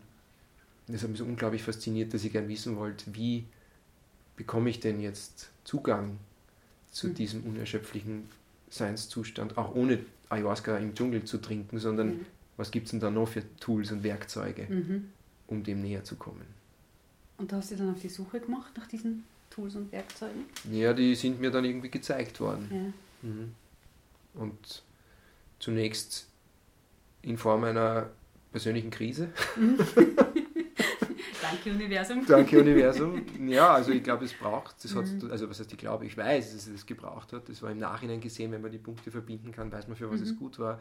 In dem Moment habe ich mich, ich war so unzufrieden mit mir selbst es sind dann einige Wochen vergangen nach den Erfahrungen im Amazon. Ich bin ja dann noch weiter durch Ecuador, das muss man mhm. jetzt auch dazu sagen. Ich habe ja die Zeremonien dann nicht nur in Kolumbien gemacht, das waren zwei, mhm. sondern in Peru dann noch einmal. Ich habe dann in Peru dann noch eine ganze Woche mit einem anderen mhm. Schamanen gelebt.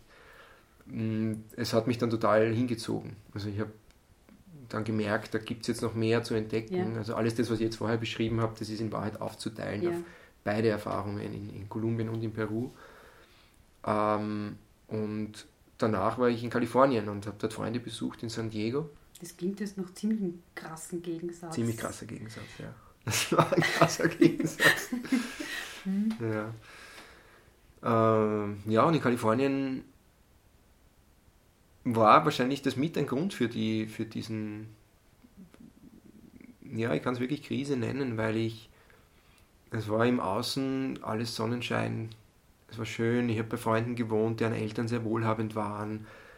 Jacuzzi im Garten mit Hausverhälterin, die das Essen kocht. Es war wirklich mhm. alles da. Es war eine unglaubliche Fülle da. Und in mir drinnen hat es so geregnet. Mhm. Und ich war so unzufrieden mit mir selbst. Und ich habe ich hab viel zu viel getrunken, viel, viel zu viel Alkohol getrunken, ich habe zu, zu viel gefeiert. Es war irgendwie alles von allem zu viel auf einmal. Und ich, ich habe gespürt, so kann es nicht mehr weitergehen. Und ich habe diese alten Muster auf einmal alle, die sind alle an die Oberfläche gespült worden. Mhm. Und ich bin mir heute sicher, dass die Erfahrungen im Amazonas da eine große Rolle gespielt haben, dass die überhaupt mal hochkommen können. Das tut dann natürlich weh und es ist ja. schmerzhaft.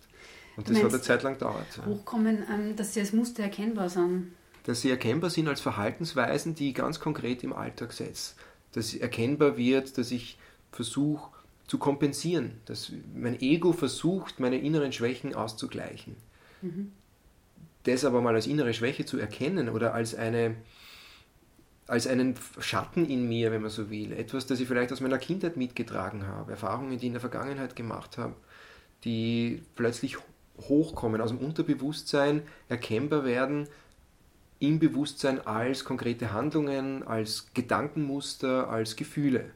Das, ja, das eine beeinflusst ja das andere. Und da mal das zu verstehen, oder zumindest, was heißt verstehen? Ich habe es bis heute nicht verstanden, aber mhm. ich bin einen großen Schritt näher gekommen, habe ich das Gefühl gehabt in der Zeit. Äh, dadurch ist ja, habe ich dann auch zum ersten Mal die Frage gestellt, wer will ich denn eigentlich sein? Die Frage habe ich mir noch nie gestellt vorher. Wer will ich sein und was für ein Leben möchte ich führen? Und dafür, glaube ich, war es notwendig, einfach einmal wirklich einen, diesen Spiegel vorgehalten zu bekommen, um mal zu sehen, was ist denn alles, was nicht gut rennt? Oder was heißt, das ist wieder Bewertung drinnen, aber dieses, was gesehen werden will, was, was in mir schlummert, was mir zu dem Menschen gemacht hat, der ich war zu der Zeit, was aber, wo ich aber ganz klar gespürt habe, jetzt ist es Zeit, an großen Schrauben zu drehen und, und Veränderung zuzulassen, die sich ja eh schon anbahnt. Mhm. Aber dazu muss es halt erst einmal gesehen werden.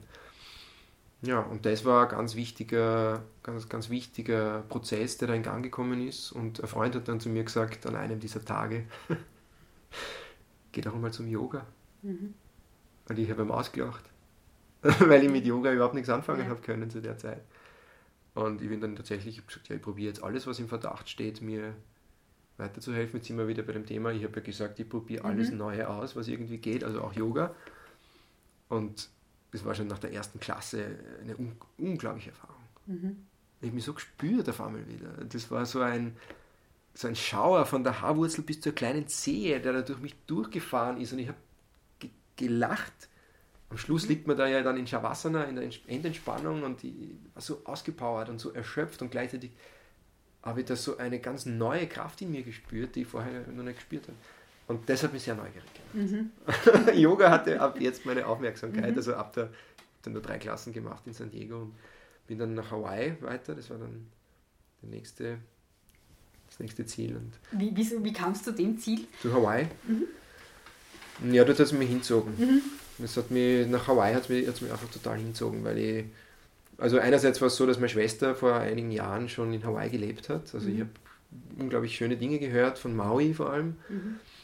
Ähm, und dann auch ja, zunehmend erfahren, dass Hawaii äh, ganz großer, also ein Ort ist, wo Yoga ganz groß ist und wo auch die Spiritualität sehr groß ist, wo die Vibes mhm. höher schwingen als anderswo auf der Welt. Ich habe dann eine, äh, hat mir das einmal, die ich kennengelernt habe auf Maui, hat mal gesagt, Hawaii ist das Herzchakra der Welt eines der Energiezentren und das spürt man dort. Ja. Das spürt man dort. Das ist unglaublich. Und wenn man selber auf einer, einer solchen Reise ist und da war plötzlich eine unglaubliche Offenheit. Ich habe plötzlich gespürt, die Erfahrungen, die ich bis jetzt gemacht habe, die mhm. tun mir gut. Das ist, es hat sich richtig angespürt, da weiter zu, zu forschen. Und da habe ich das Gefühl gehabt, Hawaii ist ein super Platz. Und dann, wie das Leben halt so spielt, hat mir der Ex-Freund von meiner Schwester, mhm. äh, der noch immer auf Maui lebt, hat mitgekriegt, ich bin in der Nähe yeah. und hat gesagt, du, falls du nach Hawaii kommst, du kannst bei mir auf der Couch schlafen. Mhm. und so habe ich dann bei ihm drei Wochen auf der Couch übernachten yeah. dürfen. Und dann war klar, dass ich nach Hawaii gehen werde. Mhm. mhm. Und dort habe ich dann wirklich jeden einzelnen Tag ins Yoga-Studio gegangen yeah. und habe mich dort wirklich vertieft in die Praxis. Ja. Und du warst ja dann, glaube ich, auf einer Nachbarinsel, äh, Kauai? Äh, ja, also Maui und mhm. Kauai, das waren die zwei Inseln, wo, ich, wo ich, war. Genau. Okay. Ähm, da habe ich den Eindruck gehabt, jetzt von dem Film, den ich gesehen habe, äh, dass du da auch recht viel alleine warst und, für dich warst. War das auch was, was du dann gebraucht hast?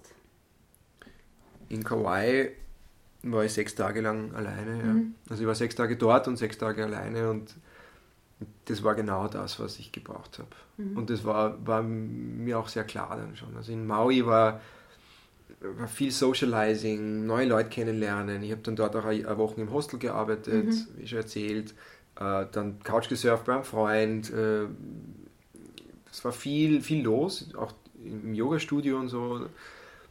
Und zunehmend habe ich gespürt, irgendwie sehnt es mich jetzt langsam nach Stille, mhm. nach Einsamkeit, nach Alleine sein. Und da war Kauai dann der perfekte Ort dafür. Ich habe dann Rucksack gepackt, Mm, Gitarre, Zelt, Schlafsack, Yogamatte und dann habe ich dort in Kauai einen Rucksack mit Vorräten aufgefüllt für eine Woche.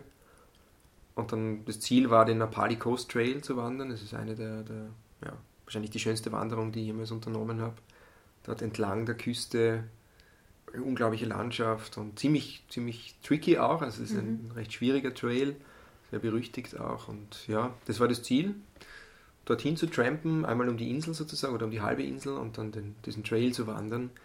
Und ja, im Zelt zu übernachten an einsamen Stränden, wo es mir halt gefällt. Und das Haben wir dort? So, das ist ja, das, es ist so ein bisschen eine Grauzone. Also eigentlich darfst du das nicht, aber es ist, Mhm. äh, wird auch oft geduldet oder es, also wo kein Kläger, da kein Richter. Also wenn du Mhm. das Zelt halt hinter einem Stein versteckst oder es passiert da jetzt auch nicht was Gott was, wenn sie dich erwischen. Mhm. Also das ist natürlich auch ein Thema. Du musst dann halt Strafe zahlen, mitunter, je nachdem. Mhm.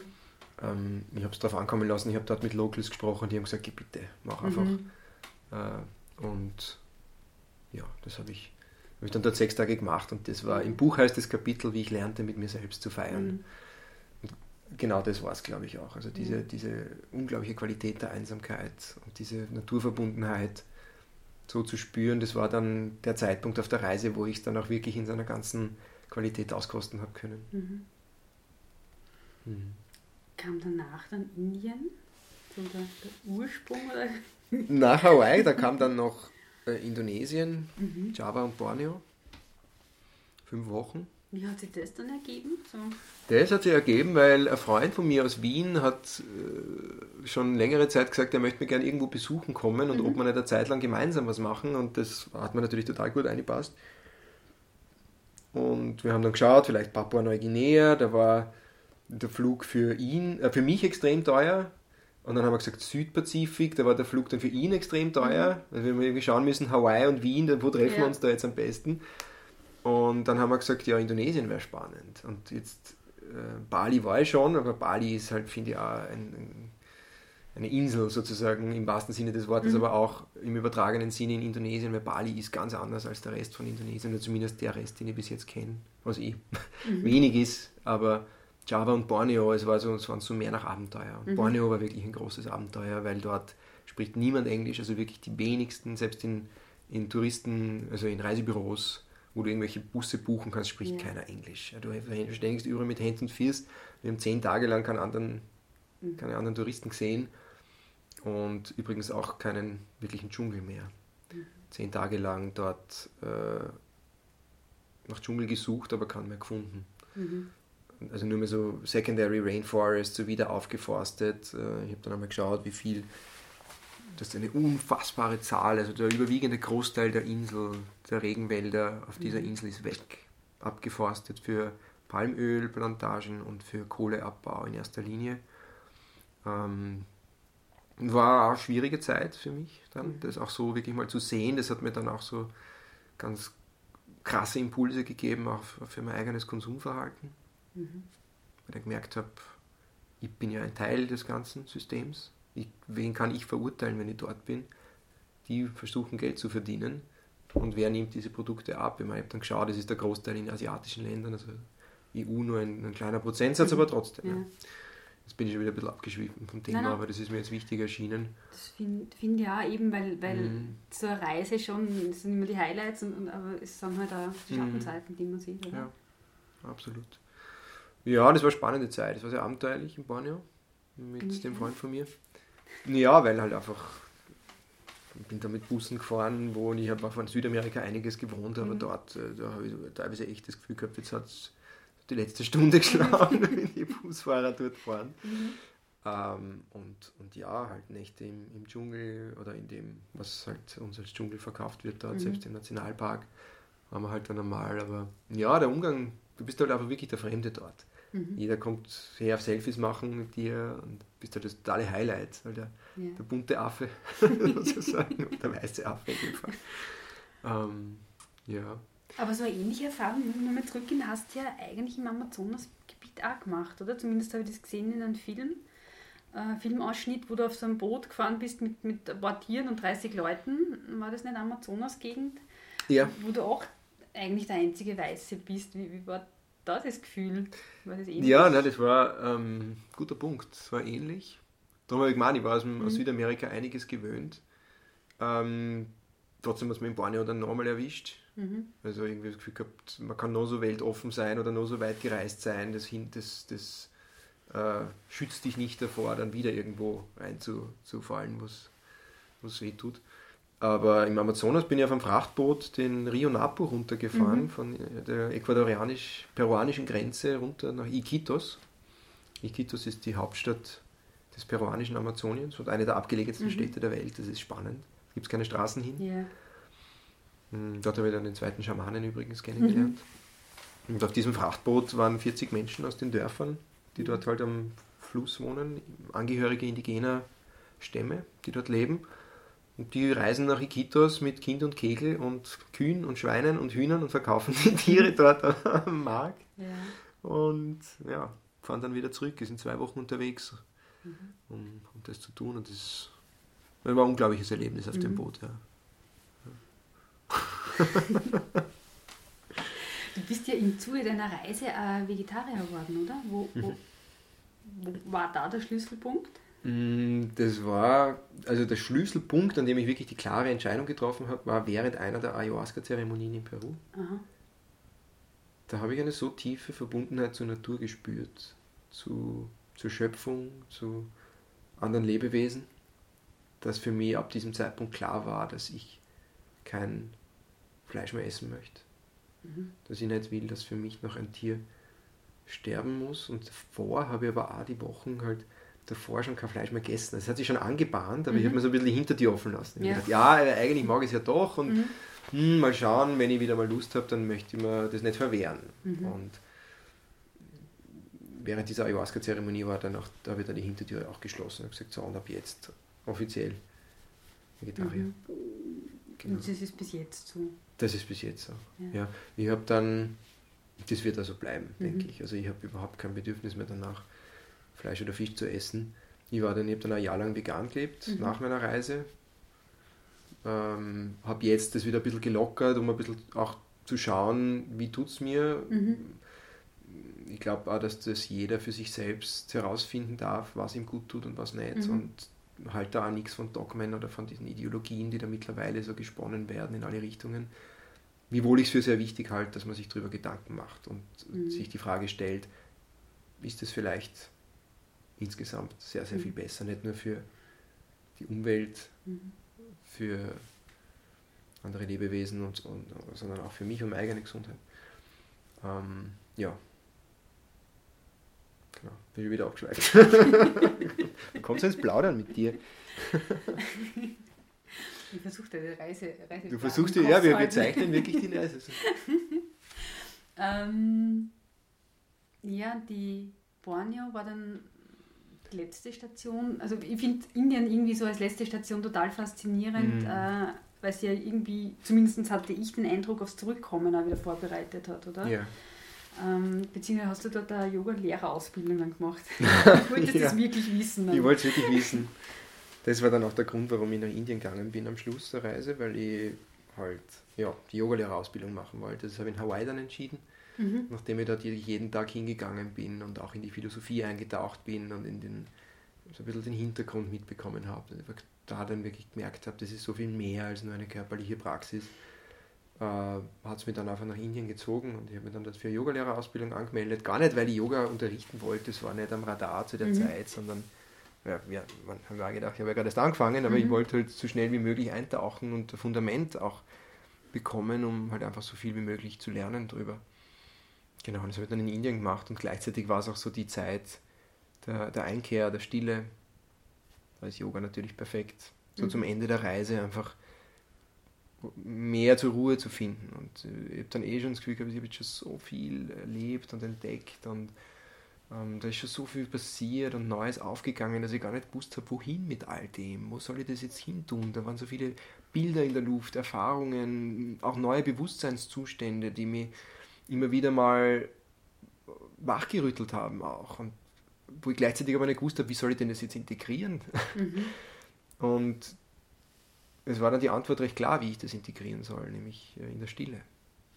Und die Stille am Schluss der Reise, das war zuerst die Yogalehrerausbildung, drei Wochen, und die letzten zehn Tage, die ich dann noch gehabt habe vor meiner Heimreise, habe ich dann in einem Ashram verbracht und in einem Zen-Kloster. Also, Wo ich dann wirklich stundenlang jeden Tag meditiert habe. Auch zum ersten Mal in meinem Leben so lange meditiert habe, weil, ja, das auf einmal eine sehr große Anziehungskraft auf mich ausgeübt hat. Einfach nur dieses Sitzen. In Stille sitzen, Gedanken ziehen zu lassen, Gefühle zu beobachten, ohne mich jetzt ständig damit zu identifizieren. Das ist mir natürlich auch ganz oft ganz schwer gefallen. das ist genauso eine Reise gewesen, die da begonnen hat, mit Höhen und Tiefen, aber es hat mir dann nicht mehr loslassen und es war eigentlich für mich die richtige und die, die perfekte Art und Weise sozusagen, um mich vorzubereiten auch auf die Heimkehr. Ähm, hast du während deiner Reise, während der 14 Monate schon äh, auch überlegt, für immer äh, irgendwo zu bleiben oder nicht mehr, mehr zu einem Fixpunkt nach Hause zu kommen? Ähm. Das einfach weiter so laufen zu lassen? Ähm, warum muss ich jetzt eigentlich so lachen? ich habe mir das natürlich überlegt im Sinn von, die Gedanken waren extrem attraktiv. Mhm. Ich habe aber gleichzeitig gewusst, das ist jetzt kein Thema, weil ich habe meinen Job, der auf mich wartet sozusagen, ich habe mir unbezahlten Urlaub genommen mhm. äh, und ich habe gewusst, ich werde am 10. Jänner 2018 meinen ersten Arbeitstag haben und es war für mich klar, dass ich dort auf der Matte stehen werde, mhm. weil ich auch so dankbar war für diese Möglichkeit, dass ich das machen darf, dass ich überhaupt unbezahlten Urlaub kriege für so lange und dann komme ich heim und mein Job ist wieder da. Das gibt da ja auch eine unglaubliche Freiheit beim Reisen, weil du weißt, selbst wenn ich mehr Geld ausgebe, mhm. als ich wollte, dann weiß ich, mhm. habe dann auch meinen Job wieder. Und das wollte ich auf gar keinen Fall torpedieren oder irgendwie dann gar dann zu sagen, ja, ich komme einfach nicht mehr. Sucht mhm. sich mit neuen. Damit war das überhaupt kein Thema und es war klar, dass ich nach 14 Monaten zurückkehren werde. Ähm, es ist dann allerdings der Gedanke natürlich immer größer geworden, naja, schauen wir mal, wie lange ich da bleibe. Mhm. also es war dann schon mehr und mehr auch so ein bisschen die Frage, ja, vielleicht bleibe ich jetzt noch eine Zeit da und dann, mhm. wenn alle Stricke reißen, dann bin ich halt wieder weg. Das war ja. aber dann allerdings die Phase des Heimkehrens, mhm. die mir dann nicht leicht gefallen ist. Ja. Du bist jetzt fast zwei Jahre wieder, wieder da. Mhm. Ähm, und die Reise ist noch immer, also habe ich das Gefühl, ich kenne ja nur, eigentlich nur die Reise, deswegen ist es relativ schwierig, das mhm. objektiv zu beurteilen. Mhm. Aber ich habe trotzdem das Gefühl, es ist dennoch eine, eine riesen Zensur gewesen, die noch immer der Leben jetzt beeinflusst. Sehe ich das so richtig? Ja, ja, ganz sicher. Also es hat sich mein Leben total verändert dadurch. Mhm. Nämlich wirklich um 180 Grad. Ähm, bin dann heimgekommen, war dann wieder zurück in meinem Job, hab dann, wir hatten mittlerweile eine neue Bundesregierung, die Menschen, die das Land dann zu der Zeit regiert haben, haben in puncto Menschlichkeit und Weltoffenheit andere Erfahrungen gemacht als, als ich in der Zeit. Und ich habe dann wieder jede Woche darüber berichten dürfen für, für, für, für den ORF. Und irgendwie ist das nicht mehr ausgegangen. Also ich habe gespürt zunehmend, ich bin da fehl am Platz, das passt irgendwie nicht mehr. Und es hat mich überfordert immer wieder. Es hat Phasen gegeben, da hat es mir auch wieder taugt, da habe ich mhm. wieder gemerkt, ja, spannend und cool und eigentlich, was habe ich für ein tolles Leben hier. Gerade am Anfang war das alles sehr spektakulär und, und es hat mir, es war, es hat beide Seiten gehabt, gell? Und gleichzeitig ist mm, immer mehr mir bewusst geworden, da hat sich so vieles verändert jetzt in diesem Jahr, dass ich irgendwie schauen möchte, wie ich das jetzt hier ins Leben integrieren kann und wie kann man denn das gelingen wie bringe ich es am Boden? Weil für mich war klar, also an den Punkt, an dem ich aufgebrochen bin zu dieser Reise, an den komme ich nicht mehr zurück und mhm. wollte ja auch gar nicht mehr.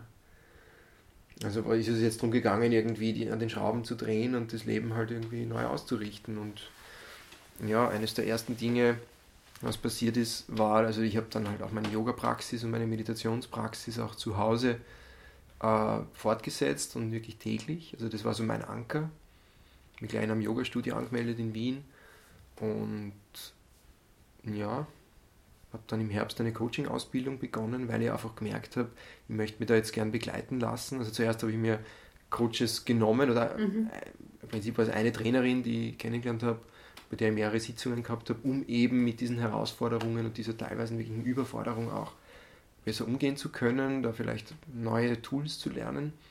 Das hat mir total viel geholfen. Und es hat mich dann so fasziniert, nämlich das Coaching an sich und was damit möglich ist, dass ich dann eine Coaching-Ausbildung begonnen habe im Herbst. Mhm. Und dadurch sind dann noch einmal neue Steine ins Rollen gekommen, weil ich dadurch auch wirklich auf einmal gespürt habe, wie ich das jetzt hier ins Leben holen kann, was da schon längst ins Leben möchte. Mhm. Und ich spreche jetzt zum Beispiel davon, dass, ähm, dass ich in meinem Alltag gewisse Dinge ausleben kann, die ich mir vorher nicht getraut habe Weil wenn die ins Büro kommen und in einer Redaktionssitzung Vorschlag, machen wir doch einmal, äh, weiß ich nicht, und das fängt an bei Themen wie beim, beim, beim Umweltschutz, ja, das einfach in einem Innenpolitikmagazin ein Randthema ist, das muss man halt einmal mhm. auch sagen. Und das hat mir überhaupt nicht gepasst, mhm. weil ich gefunden habe, das ist doch das wichtigste Thema überhaupt. Wir, mhm. wir, wir, wir berichten so viel über, über, über wer was wem in der Politik sagt und was man nicht alles irgendwie und was bewegt sich wirklich. Mhm. Die wirklichen Themen, die, die wirklich essentiell sind, die sehen wir ja gar nicht oft. Und das war mit einer dieser, dieser, eine dieser großen Fragestellungen, wie kann ich denn das jetzt mehr in, ins Leben integrieren und wodurch vor allem. Mhm.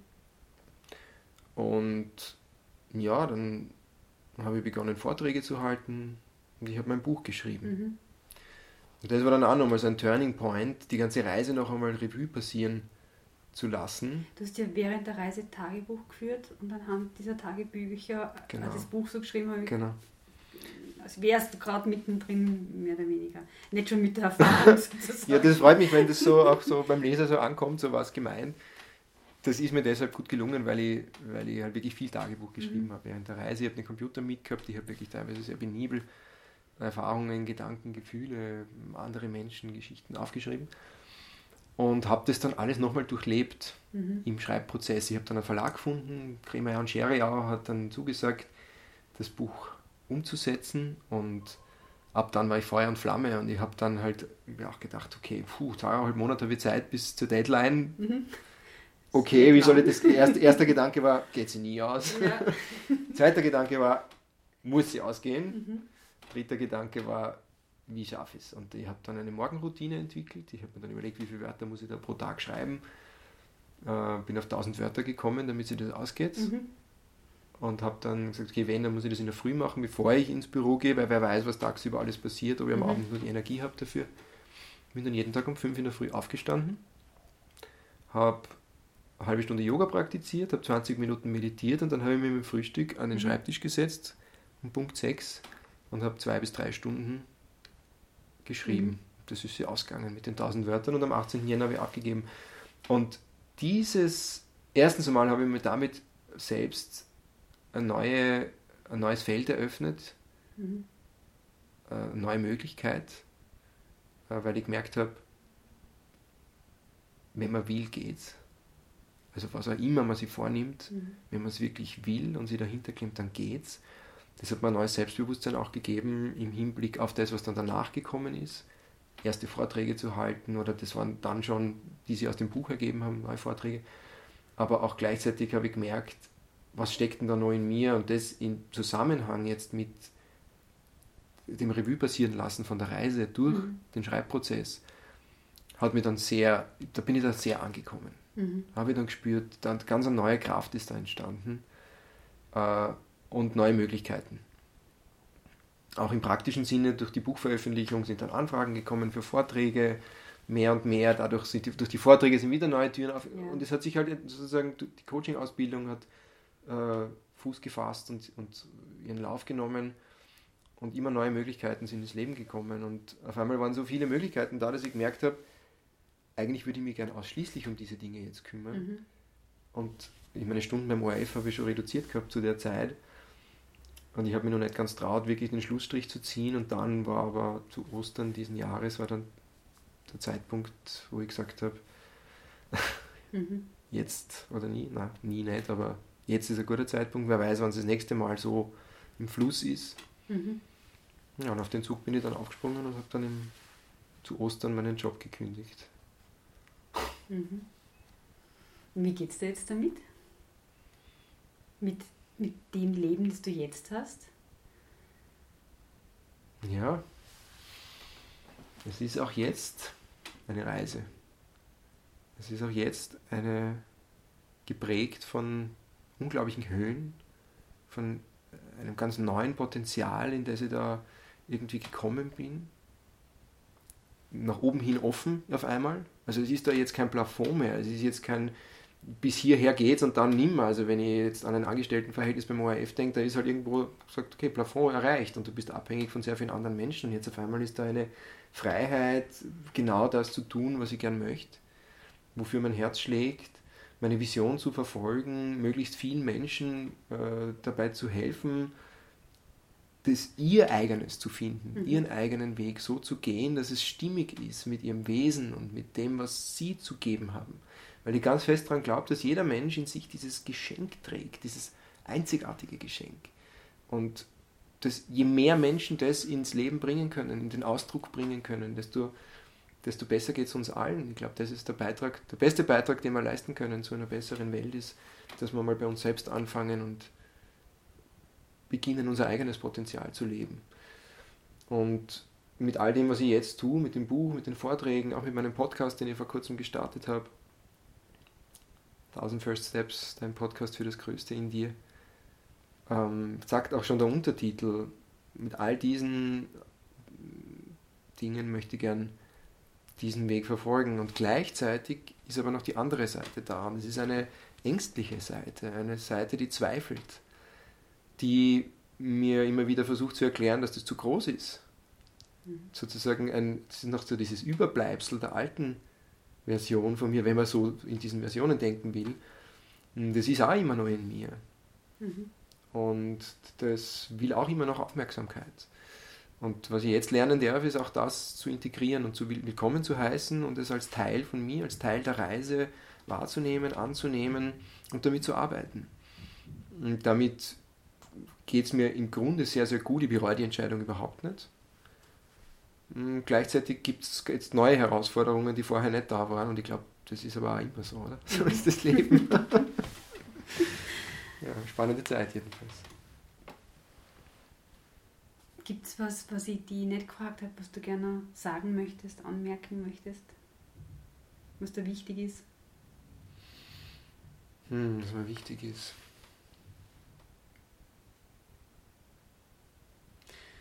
Ich glaube, es ist einfach so unglaublich wichtig, dass wir jeder für sich bewusst die Entscheidung trifft, seine Grenzen zu überschreiten und zu sagen, das, was ich in meinem Kopf als meine Grenzen erachte, das ist nichts außer eine Geschichte, die ich mir erzähle. Und was auch immer ich mir wünsche oder erträume, für den einen ist es eine Weltreise, für den anderen ist es eine, eine NGO, die er gründen möchte oder einfach nur was total Bodenständiges, dem Nachbarn zu helfen oder was auch immer es ist, ähm, dem, diesem Ruf zu folgen und sie nicht zurückhalten zu lassen. Und das ist auch etwas, wo ich mich immer wieder mh, mm, auch zu, zu kiefeln habe, ja, zu, was eine große Herausforderung ist, so dieses, dieser, dieser Teil von mir, dieses, dieses ego-getriebene, ängstliche, sich vergleichende, sich mit anderen vergleichende vor allem, ja, das mir erzählt, ja, du bist nicht gut genug, um das zu tun, was du dir da vornimmst. Du musst erst noch das, das, das oder das sein, werden, leisten, haben. Und ich glaube, das ist, das ist mit einer der Hauptgründe, der uns davon abhält, äh, das Leben zu leben, dass wir wirklich leben wollen, aber auch imstande sind zu leben. Das ist ja nichts, was wir uns erst verdienen müssen. Das ist ja unser Geburtsrecht. Das wird uns nur von unserer Gesellschaft, in der wir leben, ganz anders verkauft. Mhm.